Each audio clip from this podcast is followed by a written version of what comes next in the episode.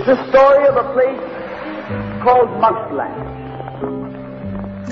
Mouseland was a place where all the little mice lived and played, and were born and died, and they lived much as you and I do.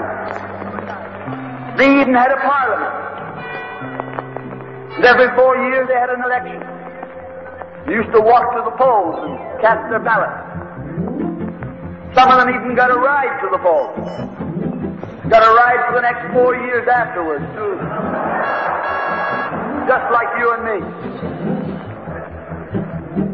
And every time on election day, all the little mice used to go to the ballot box and they used to elect a government. A government made up of big, fat, black cats. Now, if you think it's strange that mice should elect a government made up of cats, you just look at the history of Canada for the last 90 years, and maybe you'll see that they weren't any stupider than we are. Now, I'm not saying anything against the cats. they were nice fellows. They conducted the government with dignity. They passed good laws. That is, laws that were good for cats. The laws that were good for cats weren't very good for mice.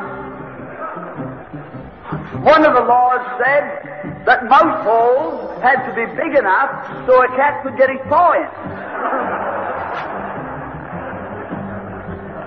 Another law said that mice could only travel at certain speeds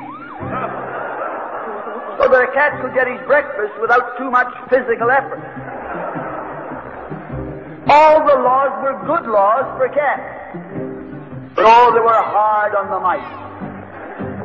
And life was getting harder and harder. And when the mice couldn't put up with it anymore, they decided something had to be done about it. So they went en masse to the polls. They voted the black cat out. They put in the white cat. The white cat, the white cat had put up a terrific campaign. They said all that Mouseland needs is more vision. They said the trouble with Mouseland is those round mouse holes we've got.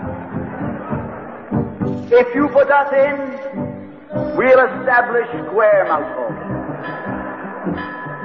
And they did. And the square mouse holes were twice as big as the round mouse holes.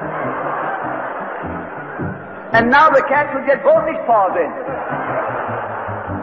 And life was tougher than ever. And when they couldn't take that anymore, they voted the white cats out and put the black ones in again. And then they went back to the white cats, and then to the black cats. They even tried half black cats and half white cats.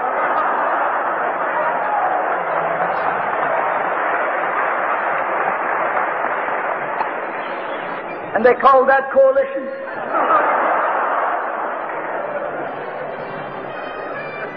They even got one government made up of cats with spots on them.